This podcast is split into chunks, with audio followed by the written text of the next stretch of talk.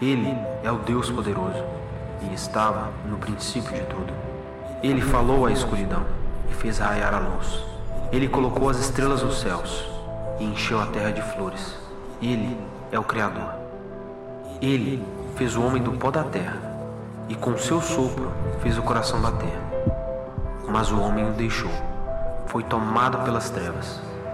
Ele chorou, mas não era o fim. Ele colocou o filho dele sobre a cruz, abandonado na escuridão. Mas ele venceu a morte e deixou o túmulo para trás. Ele é o Deus da salvação, ele é amor, ele é vida, ele é Jesus. Ele fez tudo novo. Viva o novo.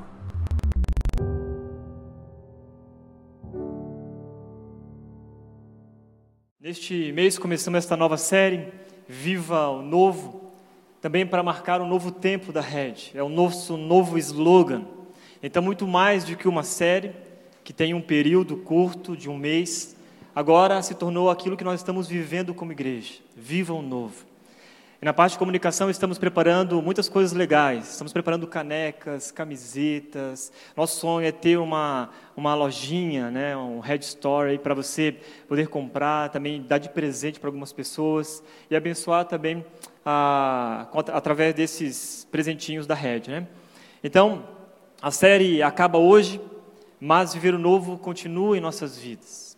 A gente aprendeu nessas últimas semanas, em primeiro lugar, na primeira mensagem, que não importa quem você é, qual é a sua história, o seu passado, em Jesus há uma oportunidade de viver o novo.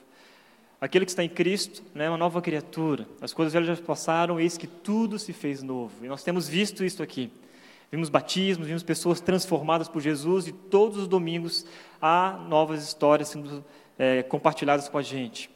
Segunda mensagem, por mais que o seu passado seja marcado por erros e falhas, Deus derramou sua incomparável graça sobre a sua vida. A gente só pode estar aqui por causa da graça de Jesus. Nós só podemos estar aqui nesta noite, a banda, vocês aí, só por causa da graça de Jesus que é derramada sobre nós. Semana passada, vimos que viver o novo requer novas atitudes. Aprendemos dicas práticas de como deixar os velhos hábitos e construir uma nova história. É a nossa parte nisso tudo. É, o pastor Tiago ele pregou muito sobre isso, nos deu essas dicas práticas e que e algumas questões que a gente precisa abrir mão para viver uma nova história, viver o novo depende também da gente. E hoje gostaria de compartilhar com vocês e aprender um pouquinho com Jesus alguns princípios para viver o novo no Espírito. Nós vamos entender um pouquinho com Jesus e alguns versículos da palavra de Deus, o que é viver no Espírito. Abre lá em Mateus, capítulo 26, a partir do versículo 36. Por favor, se você trouxe a Bíblia, ou está aí no seu celular, no seu aplicativo, eu sempre indico o aplicativo lá da YouVersion, que é um aplicativo social da Bíblia. Lá você pode compartilhar aquilo que você está lendo com, com outras pessoas, pode salvar e criar o seu próprio plano de estudo bíblico. Então, é, vive, é, é uma rede social muito legal. Você pode seguir outros também e pode expor as suas ideias, enfim. Baixa lá esse aplicativo da YouVersion no seu celular, se você tem aí smartphone. Não estou ganhando nada com isso, tá? Para fazer propaganda, mas aqui é muito legal mesmo. Mateus capítulo 26, versículo 36 a 46. Diz o seguinte: na minha versão aqui, eu peguei a versão para hoje da NTLH. Jesus foi com os discípulos para um lugar chamado Getsemane. Eles disse: Sente-se aqui, enquanto eu vou ali orar. Então Jesus foi, levando consigo Pedro e os dois filhos de Zebedeu, que era Tiago e João. Aí ele começou a sentir uma grande tristeza e aflição. E disse a eles: A tristeza que eu estou sentindo é tão grande que é capaz de me matar. Fiquem aqui vigiando comigo. Ele foi um pouco mais adiante, ajoelhou-se, encostou o rosto no chão e orou: Meu pai, se é possível, afasta de mim este cálice de sofrimento. Porém, que não seja feito o que eu quero, mas o que tu queres. Depois voltou e encontrou os três discípulos dormindo. Então disse a Pedro: Será que você não, vocês não podem vigiar comigo nem uma hora? Vigiem e orem para que não sejam tentados. É fácil querer resistir à tentação, o difícil mesmo é conseguir. Pela segunda vez, Jesus foi e orou, dizendo: Meu pai, Se este cálice de sofrimento não pode ser afastado de mim, sem que eu o beba, então que seja feita a tua vontade. Ele voltou de novo e encontrou os discípulos dormindo. Eles estavam com sono e não conseguiam ficar com olhos abertos. Jesus tornou a sair de perto deles e orou pela terceira vez, dizendo as mesmas palavras. Então voltou até onde os discípulos estavam e perguntou: Vocês ainda estão dormindo e descansando? Olhem, chegou a hora e o filho do homem está sendo entregue nas mãos dos maus. Levantem-se e vamos embora. Vejam, aí vem chegando o homem que está me traindo. Este tem sido um dos textos mais intrigantes, talvez triste, que a gente pode ler nas Escrituras, especialmente quando vemos a insensibilidade dos discípulos diante da luta espiritual e emocional de Jesus. Naquele momento ele enfrentava uma luta tremenda. Como nós lemos aqui, talvez um dos momentos mais complicados que Jesus tenha passado, a pré-cruz, ao qual ele se retira com os mais chegados, com os seus discípulos, e ele avança um pouquinho mais, chama dos três ainda mais chegados ainda, meio que depositando neles talvez a confiança, a parceria, fique comigo aqui, né, esteja comigo nesse momento tão complicado da minha vida. E de repente ele se ajoelha, tem um tempo com Deus extraordinário quando volta os discípulos estão dormindo. Há uma grande insensibilidade aqui dos discípulos. Eles não estavam entendendo o que estava acontecendo naquele momento e como era importante eles estarem com Jesus, orando e vigiando. Veja no versículo 40, depois voltou e encontrou os três discípulos dormindo. E aí Jesus questiona Pedro: será que vocês não podem viajar comigo nem uma hora? Apesar de toda esta insensibilidade, Jesus aproveita a ocasião para ensinar os seus discípulos princípios decisivos para que eles pudessem enfrentar as batalhas da, sua, da vida e daquilo que viria a seguir. Hoje eu gostaria de apresentar alguns princípios para vocês. Queria que vocês guardassem bem isso. Baseando neste cenário, que a gente possa entender a importância e o privilégio que nós temos, aqueles que entregaram sua vida a Cristo, que estão sendo transformados por Jesus, aqueles que estão vivendo uma vida nova, a importância e o privilégio que nós temos em viver no Espírito, não viver mais segundo a carne, não viver mais segundo os pecados ou segundo os vícios, nem segundo as trevas, mas viver segundo Jesus Cristo, segundo o Espírito, viver debaixo da ordem do Pai, daquele que tem cuidado da gente, tem transformado a nossa vida e a nossa história. Primeiro princípio é que só pelo Espírito discernimos o que está por detrás dos fatos e que tem a sua origem no mundo espiritual. O texto paralelo que está aí, eu vou mostrar para vocês daqui a pouquinho, do livro de Lucas, ele nos ajuda a entender a razão desse conflito espiritual e do porquê Jesus orou daquela forma. Vejam só, todos os dias eu estava com vocês no templo, e vocês não levantaram a mão contra mim, mas esta é a hora de vocês, quando as trevas reinam. Jesus tinha consciência do que estava acontecendo ali, tinha sua origem no poder das trevas e que aquela era a hora das trevas. Por isso, ele insiste em acordar os discípulos para que eles pudessem ficar ali despertos, não só por causa de uma situação, não é só por causa de eles não, não estarem é, sendo parceiros com Jesus naquele momento, mas que Jesus queria que eles entendessem algo acima disso, o que, que iria acontecer. E era por isso que Jesus insistiu em acordar os seus discípulos três vezes. Eles precisavam despertar do seu sono espiritual, para discernir os cenários que estavam em sua volta, não mais com os olhos humanos, mas com os olhos espirituais. E os discípulos demoraram para entender isso. Na caminhada com Cristo, algumas situações que os discípulos é, agiam, falavam, eles não entendiam o plano de Deus. Por isso que Jesus, nesse momento, traz eles para mais próximo, acorda eles, fica às vezes até irado, briga com Pedro, mas eles não estavam entendendo, porque eles só estavam percebendo com seus olhos meramente humanos, não com seus olhos espirituais. O problema naquele momento não era político, ainda que forças políticas naquela situação estivessem em ação. E não era apenas uma traição, apesar de existir um traidor. Às vezes a gente acha que alguns contextos que nós estamos passando é por causa de uma pessoa. Talvez nosso país está sofrendo por causa de um presidente, se mudar de repente o presidente, a coisa muda. Se mudar um líder, tudo muda. Se mudar uma situação, tudo muda. Mas precisamos entender e discernir as situações que estão em nossa volta, que existem coisas que são espirituais, que precisamos abrir os nossos olhos. Não devemos ser cristãos ingênuos, achando que tudo que está acontecendo é coisa do acaso. há uma grande luta, há uma grande batalha espiritual e nós precisamos entender isto. O problema ali era de ordem espiritual, algo que estava acontecendo no mundo espiritual que só poderia ser visto e discernido pelo poder do Espírito. Aquele que tem um encontro com Jesus, que tem a vida transformada e mudada, tem um Espírito dentro de si. E precisa abrir os seus olhos e enxergar o que está acontecendo em sua volta. Eles precisavam vigiar, despertos em oração, para se preparar para o que iria acontecer. Quantas e quantas situações acontecem ao nosso redor. E a gente usa de armas é, terrenas, carnais, para tentar vencer uma batalha. E que é uma batalha espiritual. Pastor Pascoal Peragino, da PIB de Curitiba, no qual eu tive um tempo com ele lá, ele disse o seguinte: muitos de nós não oramos porque não temos a dimensão que só a oração é capaz de nos dar. Vivemos as batalhas espirituais usando a percepção meramente humana. Você possa entender isso. Toda batalha espiritual, se você lutar com suas armas, armas carnais, armas das suas mãos, você vai perder.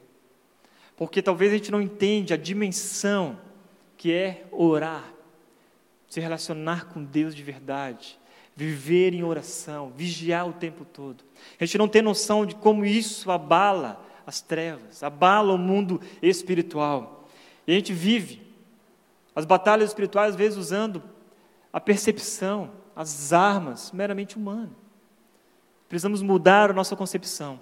Se queremos viver o novo, viver algo extraordinário com Deus, viver essa nova vida que nós buscamos em Jesus, que a gente possa aprender o primeiro princípio, que o discernimento espiritual faz parte dessa nova vida. Veja o exemplo do profeta Eliseu. O rei da Síria estava em guerra contra Israel. E aí, toda vez que a Síria ia atrás de Israel, o profeta Eliseu dizia onde que eles estavam para fugir dessa, das batalhas, e eles venciam algumas batalhas, e o, prof, e o rei de, da Síria ficou indignado com o profeta Eliseu. E olha o que acontece quando a, o exército da Síria vai diante do exército de, de Israel, e acontece essa história tremenda. No dia seguinte, cedinho, o empregado de Eliseu levantou-se e saiu da casa. Aí viu as tropas sírias com seus cavalos e carros de guerra cercando a cidade.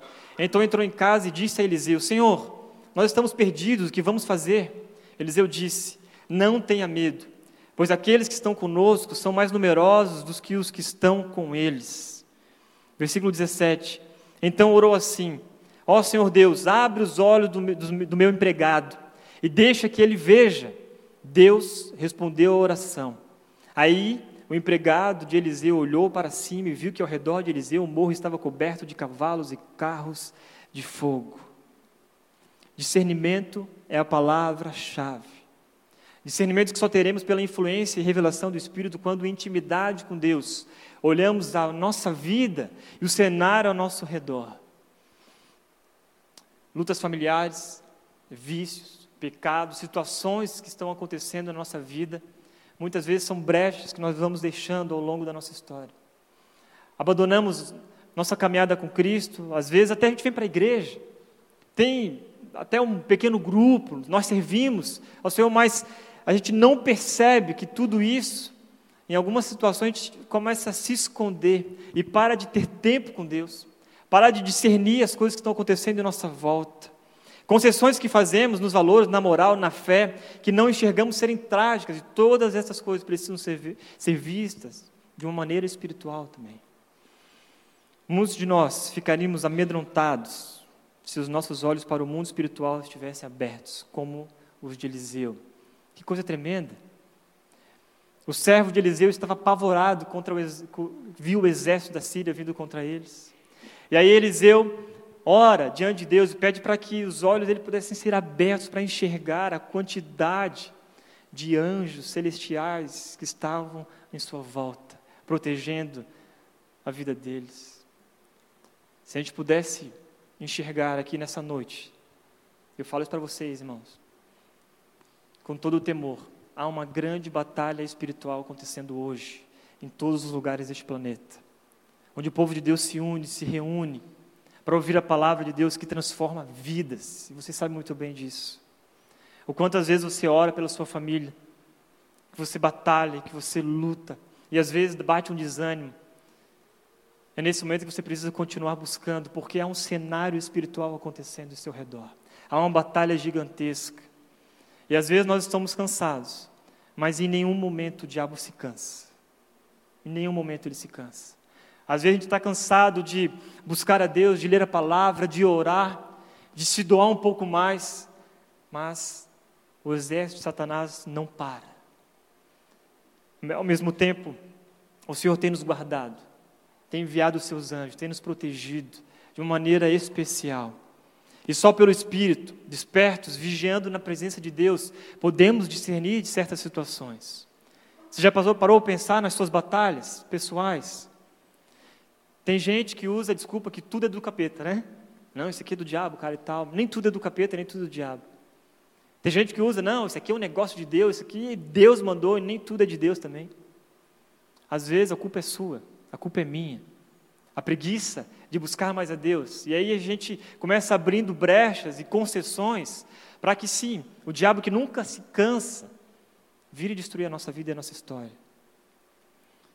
Mas quando a gente percebe que há um mundo espiritual, e que Deus faz algo tremendo, que Ele envia seus anjos para nos proteger, e que quando a gente se relaciona com Deus de verdade, Ele começa a nos dar discernimento. Esse discernimento que a gente precisa buscar cada vez mais para tomar algumas atitudes, para decidir tantas e tantas decisões que a gente precisa é, tomar durante a nossa vida, seja na sua casa, nos seus negócios, com as pessoas em sua volta. Discernimento que falta para as nossas vidas, discernimento espiritual para a gente saber como lidar com as situações. Alguns anos atrás, eu trabalhava ainda lá na PIB de Curitiba como um dos pastores de adolescentes, e aí levava alguns adolescentes para casa pós-culto. Sempre tem aquele adolescente que não tem dinheiro para pegar o ônibus, ou passa né, é, do horário de pegar o ônibus, a gente vai levando para casa. E aí eu tinha um Corsa, o Corsa ele era conhecido como dezão, porque eu sempre abastecia de 10 10 reais. E os adolescentes não perdoavam, né? Eles disseram, não, é o dezão. E aí assim foi, levei o dezão com os adolescentes pelas ruas de Curitiba, deixei o último adolescente em casa, quando eu volto, meu carro pifa. Aí eu pensei, não, gasolina não é porque eu acabei de colocar 10 reais. Naquela época, 10 reais era muita coisa. Hoje não é nada, né? E aí, ok, liguei para um colega meu, falei, cara, vem aqui me ajudar, por favor, porque eu não entendo nada de carro, nada mesmo. E aí ele foi lá me ajudar, olhou o carro, é, cara, vai ter que ser guinchado. Ligamos para outros amigos que tinha o reboque, e nesse meio tempo, parou atrás do nosso carro um Chevette. Muitos aqui não conhecem o carro Chevette, mas era um carrão da época. Não, brincadeira, né? Era um carrão, né? Mas o Chevette encosta atrás do meu Corsa, assim, era umas onze, meia, meia-noite. E aí sai do Chevette quatro homens gigantes.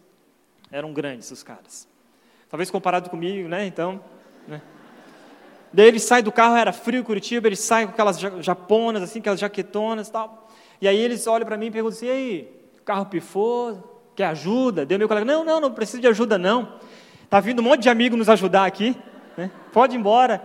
Ele, não, mas e aí? Abre o carro aí para a gente ver o que está acontecendo. E eu, quando eu olho aquilo, eu comecei já a ficar com muito medo. E aí eu falei, ai meu Deus, vou ser roubado. Ai meu Deus, eles vão levar o carro. Não, carro não vão levar porque está pifado. Então, ok, né? carro não. E aí eu lembrei que tinha o notebook e o data show dentro do carro. Eu falei, ai, o pastor vai me matar. Olha o medo né, do pastor. E aí eu comecei ali a orar e buscar a Deus, Senhor, por favor, Pai, não deixe que nada aconteça com a gente, tal, não sei o quê. Quando eu percebo, meu colega me contando depois, eu começo a orar e me afastar do carro, deixei o Chevette ali, o Corsa, os quatro caras com meu colega, e começo a se afastar, eu vou para o meio da avenida, Visconde, Visconde Guarapuava em Curitiba, não se assustem, tá? Eu vou ensinar aqui o que aconteceu.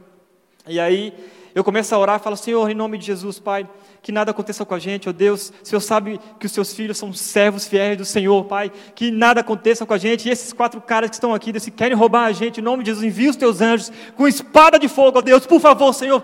Eu comecei a pular assim no meio da avenida de Visconde Guarapuava.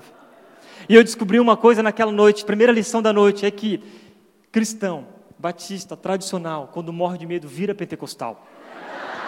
E eu estava lá, Senhor, envia os teus anjos, oh Deus, por favor, Pai, em nome de Jesus, vem com, com teu fogo aqui. Eu comecei a orar no meio da avenida.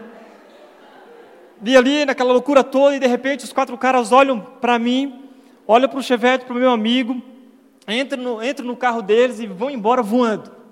E o meu colega, cata do céu, o que, que você está fazendo, mano? Eu falei, o que, cara, que eu fiz? Não, você ficou orando e pedindo para que Deus envie os anjos com espada de fogo, que desça fogo do céu, se alguém. Eu falei, cara, não sei, mano, eu acho que eu nem percebi. Dele, não, os caras olharam com os olhos regalados assim, entraram no carro e dispararam, foram embora. Eu falei, glória a Deus por isso. Deus nos protegeu. E aí, gente, eu não sei se naquele momento que eu estava ali orando e de fato abriu os olhos espirituais daqueles caras, e eles olharam para mim pulando no meio, e de repente encostou alguns anjos em volta do carro do nosso carro, e olhou para ele e falou assim: "E aí? Vai tocar no magrinho, vai?" Com a espada de fogo girando aqui do lado. Experimenta, né? Faz alguma coisa contra eles. Eu não sei, mas uma coisa eu aprendi naquela noite de verdade, que Deus nos protege. Deus nos protege e que a gente deve orar o tempo todo, quando está com medo, quando não está com medo, discernir os momentos certos para que a gente possa buscar a Deus de verdade e confiar no poder de Deus. Viver no Espírito é saber que Deus está nos protegendo, está cuidando da gente em toda a nossa história, toda a nossa vida. Não é só em partes. Ele não participa só de partes, participa de tudo. Discernimento espiritual que precisamos ter, esse é o primeiro princípio. Segundo princípio, só o Espírito pode nos livrar das tentações. Texto de Lucas, capítulo 22. Jesus levou alguns discípulos para orarem com ele. Logo depois de fazer revelações tremendas, e o contexto todo nos diz que ele advertiu Pedro que o trairia e que todos os seus discípulos fugiriam diante da perseguição iminente. E aí aquela confusão, não, nós vamos morrer com o Senhor, não, que isso, mestre, né? E aí Pedro, é, Jesus adverte Pedro e tal, Pedro retruca, ele explicou o que estava acontecendo e que não fora discernido por eles. Jesus explica para eles. Olha o texto. Simão, Simão. E aí Jesus meio que entende a imaturidade de Pedro, o que ele não estava discernindo naquele momento. Satanás já conseguiu licença para pôr vocês à prova. Ele vai peneirar vocês, como o lavrador peneira o trigo a fim de separá-lo da palha. Mas eu tenho orado por você, Simão, para que não lhe falte fé. E quando você voltar para mim, anime os seus irmãos. Jesus já sabia o que ia acontecer. Sabia que Satanás ia peneirá-los. Sabia que Pedro ia abandonar Jesus. E que iria voltar também. Satanás conseguiu licença para pôr os discípulos à prova. E esse é um pedido semelhante ao que ocorreu com Jó. E não somente Judas fosse tentado. Todos os discípulos foram tentados. O que Jesus queria que seus discípulos entendessem é que algumas tentações podem ser evitadas, por isso eles deveriam orar para que não entrassem em tentação, para que a tentação nem passasse perto. Este foi o ensino também do Senhor a, a eles, quando eles pediram para que o ensinasse a orar, está lá em Mateus capítulo 6, versículo 13, e não nos deixe entrar em tentação. É uma oração preventivo. E alguns intérpretes entendem que quando Jesus fala sobre levar-nos do mal, esse mal é personificado com relação a Satanás, é nos levar realmente do maligno, do inimigo. Era como se o Senhor estivesse dizendo: preparem-se, orem preventivamente, porque lá na frente pode acontecer alguma coisa, você precisa estar preparado. Tem gente que ora só quando o bicho pega. Ih, rapaz, estou orando agora como nunca, né? Batalha espiritual tá gigante. Nunca ora, nunca tem relacionamento com Deus. Mas quando quer uma benção, não, agora Deus vai abrir as portas e vou orar para que as portas se abram. O que Jesus está nos ensinando, esse princípio da oração preventiva. Orar antes das coisas acontecerem. Vigiar antes das coisas acontecerem. Não depois que as tragédias se iniciam mas o ensino do mestre, que esse é um segundo princípio que nós temos que ter. É que eles deveriam orar, nós devemos orar antes de todas estas coisas. A gente tem visto muita frieza espiritual em nossa volta. Você pode conversar com tantas e tantas pessoas que você lida todos os dias. Uma frieza espiritual tremenda. Uma tristeza. As pessoas, ao compartilhar suas vidas, elas não entendem elas não entendem nem por que você está aqui hoje, nessa noite. Que você vai para a igreja, cara, domingo à noite? Você não entende, os olhos estão fechados espiritualmente. Mas você conhece a verdade que liberta. Você sabe o que Deus tem feito na sua vida todos os dias, tem transformado a sua história. E essa oração que nós devemos fazer preventivamente é se preparar para o que pode acontecer no nosso futuro. Já para eu pensar se hoje é a sua vez de ser peneirado por Satanás? A gente fala, meu Deus, pastor, misericórdia. Tem. Se talvez é o seu momento de passar por lutas espirituais tremendas, batalhas espirituais tremendas.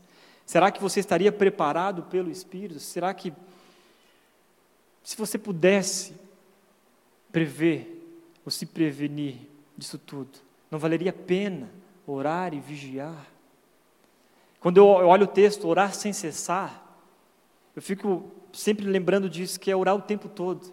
Não é simplesmente ter um tempo devocional, que é muito gostoso, mas é orar constantemente. Você acorda de manhã, você vai para o seu trabalho, você entra no seu carro, você vai fazer um negócio, você vai conversar, você vai jogar bola. É orar o tempo todo, é estar em comunhão com Cristo o tempo todo.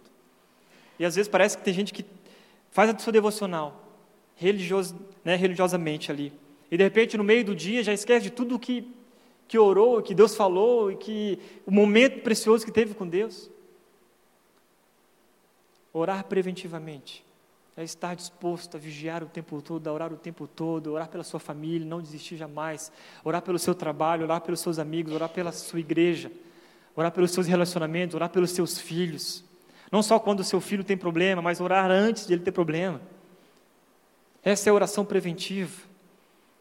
Como somos muitas vezes ignorantes das coisas espirituais e como a nossa ignorância tem custado caro a muitos de nós a muitos de nós em sofrimentos e tragédias, porque a gente não está percebendo o que está acontecendo.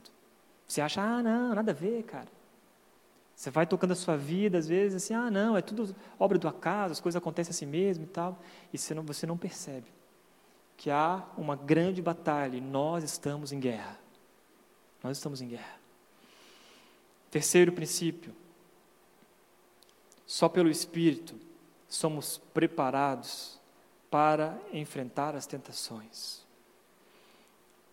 Vigiem, e orem para que não sejam tentados. Mas olha o que Jesus diz: é fácil querer resistir à tentação, o difícil mesmo é conseguir. A gente pode orar a oração preventiva, que é afasta de nós a tentação. Mas quando a tentação vier, você precisa se manter firme. Por isso precisamos vigiar e orar para que a gente não seja tentado, mas precisamos resistir à tentação. E só através de intimidade com Deus a gente consegue. Quando eu olho para Pedro e para os discípulos, e por que, que algumas situações eles não conseguiram discernir e entender? É, é, é o nosso exemplo, nós somos como, como eles. Às vezes nós temos até um bom caráter, achamos que fazemos as coisas direitinho, lemos a palavra tal, e nos, a gente confia em nossas próprias decisões. E aí acontece isso que aconteceu. Pedro, ele era talvez íntegro, era o time de Jesus. Não, Jesus, eu vou contigo até a morte, não é assim que a gente lê? E a gente, quando a gente lê, fica indignado. Como que Pedro abandonou Jesus, né? O bicho pegou e aí Pedro vazou, os discípulos vazaram, todo mundo foi embora. Mas nós somos assim. Às vezes, quando o bicho pega, quando somos tentados, a gente é o primeiro a abrir mão.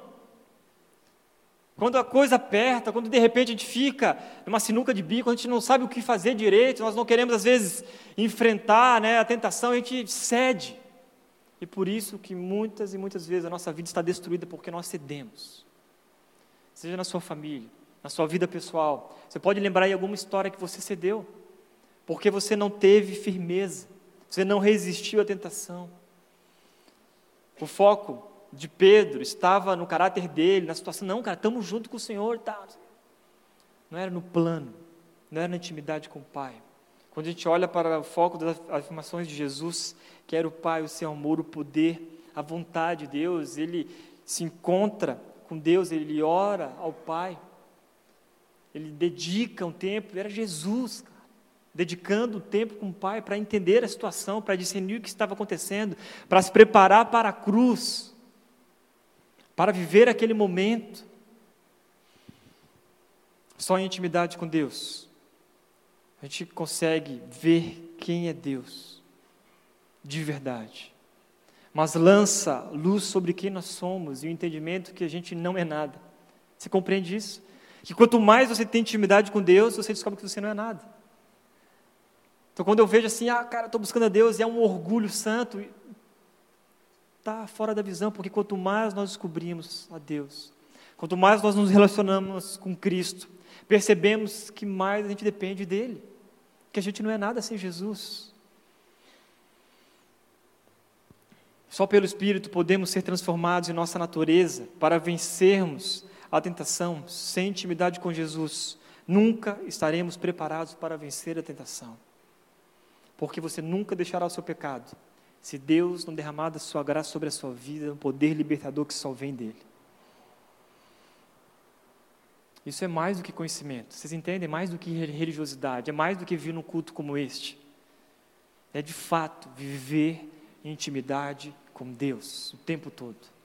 Não dar brecha. Não abrir concessões. Porque se a gente abrir, a gente vai sofrer as consequências, porque o nosso inimigo está furioso. Vocês acham que o diabo está feliz com todos vocês aqui nessa noite? Mas ele é derrotado, o tempo dele é curto. E nós somos mais do que vencedores em Cristo Jesus. Amém? Isso é mais do que uma, uma visão é, limitada. É enxergar o que Deus tem feito aqui neste lugar e o que Ele ainda fará. Um dia eu estava numa viagem missionária foi quando eu e a Marina nos despertamos, abrir os nossos olhos para o amor, né, naquele momento. Eu vi a Marina lá, a gente começou a se conhecer nessa viagem missionária. E numa das noites, a gente estava dormindo e de repente a escola foi, foi invadida, Lajeado, distrito de Apiaí, aqui em São Paulo, né? A escola foi invadida e os caras gritavam: é, Nós vamos matar vocês. Tinha ali a gente foi para essa viagem missionária com cinco ônibus, naquela escola, se não me engano, eram dois ou três ônibus, cheio de adolescentes nas salas de aula, onde eles estavam dormindo. Os caras invadiram a escola e começaram a jogar garrafas de vidro pelas janelas. Assim. As janelas começaram a quebrar, caiu em cima de mim. Eu, tava, eu lembro que eu estava dormindo, só deu tempo de eu me cobrir com um cobertor. E eles gritavam, gritavam o tempo todo: Nós vamos matar vocês, aqui não é o lugar de vocês. O que, é que vocês estão fazendo aqui? Vocês vão pagar por tudo, tal. E foi aquela loucura tremenda. Alguns meninos que estavam lá levantaram também, não, vamos fechar o pau contra eles, tal, né? Olha os missionários bons ali. E aí, um missionário que estava lá, que era mais crente, sempre tem um mais crente, né? E ele falou o seguinte, gente, vocês não estão percebendo? Isso não é luta, não luta com carne, não é contra carne. É espírito, é espiritual essa batalha. Nós vamos juntar aqui, nós vamos orar, nós vamos vigiar, nós vamos nos ajoelhar aqui e nós vamos clamar ao Deus Todo-Poderoso que Ele nos trouxe aqui para uma missão. Ele vai nos proteger. Começamos a orar, a Marina no quarto com as meninas, a Marina deu uma ordem lá, todo mundo fica quieto e vamos orar, todo mundo orando, orando, orando, orando, os missionários orando no quarto, as meninas orando no outro quarto, e aí os caras gritando, e às vezes é difícil, imagina você orar com gente te ameaçando, você vai morrer, né? e a gente orando, Senhor, protege, você vai morrer e tal. E no meio daquilo tudo, foi baixando, foram baixando as vozes, eles foram parando, acalmou tudo, e foi até a manhã seguinte assim. Entendemos que Deus nos protegeu de uma maneira especial. Na manhã seguinte, chega um pastor da região, nós contamos a história para ele, o pastor fala, é, dois anos atrás aqui, um missionário foi esfaqueado dentro do banheiro da escola. obrigado aí, né? Valeu aí por nos trazer de volta, muito obrigado. Sem noção, né? E depois chega a, a outras missionárias com a mãe e uma criança, e, a criança, e eles, não sabendo da história, contam, gente, aconteceu alguma coisa aqui nessa madrugada? E a gente contou, não, é, teve uma batalha espiritual aqui essa noite, tudo, e, e ele, eles falaram assim, Pois é, ah, ele acordou durante a madrugada e pediu para orar por vocês na escola, porque ele falou para a gente, a criança de nove anos mais ou menos, que vocês passariam por uma grande batalha espiritual nesta madrugada. E aí nós oramos lá da casa por vocês aqui nessa noite. Gente, que Deus é esse? Isso é discernimento espiritual para enfrentar todo quanto tipo de batalha, é oração poderosa. E que entendimento de que muitas batalhas que nós enfrentamos diariamente não é com sua força. Para de lutar. Às vezes é isso, você está lutando demais com as suas armas, lutando batalhas espirituais com armas carnais. Está derrotado. Batalhas espirituais se luta com armas espirituais. Oração. Estudo da palavra de Deus. Intimidade com o Pai. Quarto princípio. Só pelo Espírito faremos a vontade do Pai. No milagre ou na cruz. Grava bem isso. Só pelo Espírito faremos a vontade do Pai, no milagre ou na cruz.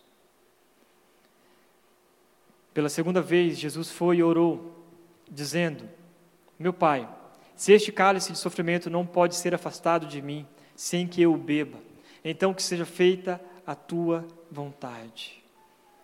Um relacionamento de amor envolve um compromisso para todas as horas, para a vida toda. Assim é o voto do casamento. Na alegria ou na tristeza, na saúde ou na doença, na riqueza ou na pobreza, eu amarei até o fim. Esse é o compromisso de fé que nós fazemos com Jesus. Seguir a Jesus até o fim, custe o que custar. Com as bênçãos ou ou não. Na alegria ou na tristeza, com a cura ou com a doença. Não abandoná-lo em qualquer luta ou tentação, fazendo dele, de Jesus, da sua vontade, a primeira motivação da sua vida. Nós precisamos construir nosso caráter, nossa alma, esse desejo íntimo de buscar ao Senhor, Mestre, independente das nossas circunstâncias. Eu lembro do exemplo do Eugênio, lá da PIB Praia da Costa de Vila Velha. Eu estava de plantão lá na igreja até mais tarde. O Eugênio bate na porta lá da minha sala e fala: Pastor, eu preciso conversar com o senhor. Não conhecia ele, ele estava indo na igreja algum, alguns, alguns meses. O Eugênio fala: Então, eu acabei de vir do médico e eu descobri que eu tenho um ano de vida. Eu falei: Uau. Né, fiquei pensando: o que, que eu vou dizer para o Eugênio? Ele me pergunta: Então, e, e o que, que eu faço? Eu falei: Pensei comigo, Jesus, o que, que eu falo para ele? E aí eu falei, ele compartilhou a sua história, ele falou que viu a vida dele totalmente desregrada a vida toda, e que naquele momento ali ele caiu a ficha. Poxa vida, eu tenho só um ano de vida. E eu falei para ele, cara, Deus tem um plano na sua vida. Olha como é difícil falar isso, né? Para alguém que está morrendo, que vai morrer, que tem data para morrer. Deus tem um plano na sua vida, na sua história. Dedique a sua vida, tudo que resta agora da sua vida, a Deus. E Ele vai fazer algo tremendo na sua, sua história. Ali, Eugênio, a gente orou junto, entregou a vida dele para Jesus, e ele falou: Não, cara, eu vou fazer isso. E o Eugênio era o cara que sorria na igreja de uma maneira especial, abraçava a gente assim. E a gente via ele na igreja o tempo todo, e a gente foi vendo né, a, a evolução da doença. E passou seis meses, a gente ficou naquela, mais seis meses. Oito meses, mais oito meses, agora você tem mais né, quatro meses. E assim foi, chegou um ano um ano e meio, dois anos, se não me engano foi quase dois anos e meio. O Eugênio faleceu. Mas antes dele falecer, o que ele sempre dizia é o seguinte: oh, cara, eu não, eu não, oro pela cura. Eu não quero, não quero a cura. Eu, eu, eu entendi o plano de Deus. Eu não quero a cura. Não quero que Deus me cure.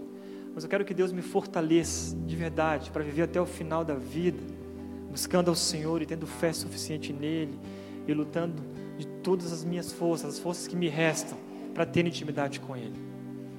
Quando ele for, for visitar ele no hospital, ele dizia: ah, Deus está me levando, cara. Mas está me levando para uma glória muito maior do que esta aqui. E esse é o entendimento, esse discernimento espiritual de entender toda uma situação triste e complicada.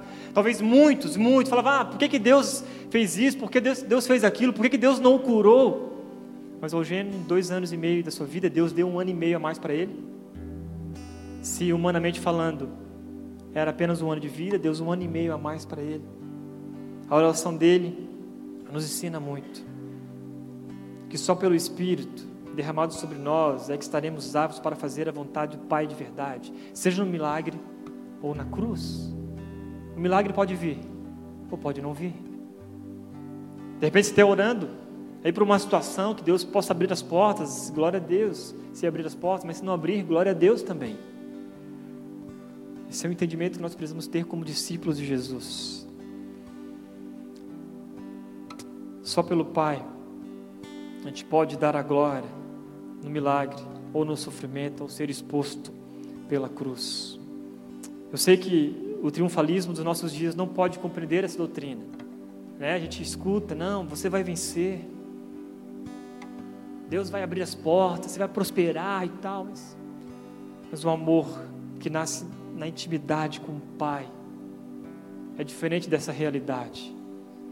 E como a gente precisa aprender isso? Era isso que Jesus queria que os seus discípulos aprendessem.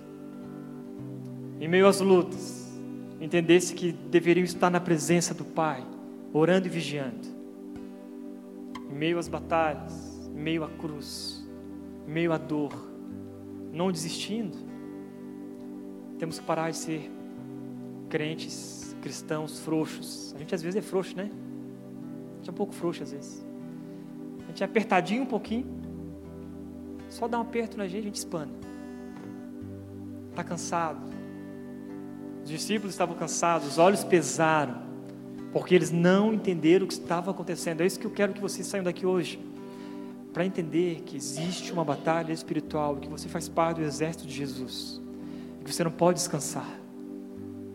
Não pode descansar. Se for preciso, Deus vai levantar hoje você aqui, vai te fortalecer, para que você possa caminhar mais um pouco na presença de Deus, lutando mais um pouco pela sua família, pela sua vida, no seu emprego, no seu trabalho, pelas pessoas.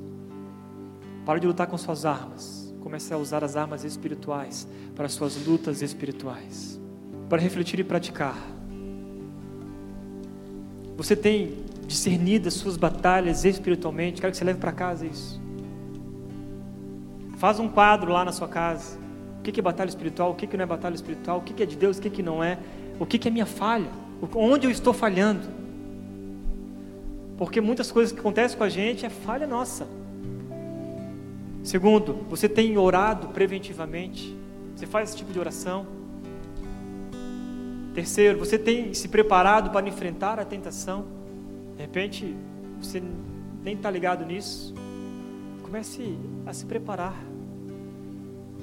Você tem se preparado para cumprir a vontade de Deus, tanto no milagre quanto na cruz? Tanto no milagre quanto na cruz? Deus derramou da sua graça sobre nós. A gente não precisou fazer nada, né? Mas o preço que ele pagou foi muito alto para que a gente possa ver uma vida medíocre na presença de Deus. Não seja medíocre. Chore na presença de Deus, Fique bravo na presença de Deus. Se entristeça na presença de Deus. Mas jamais saia da presença dEle. Ele é o nosso conforto, Ele é a nossa proteção. Ele é o nosso livramento. É Ele que nos liberta de todo pecado. É Ele que faz toda a diferença em nossa vida. Não adianta. Cristo é que muda tudo. Amém?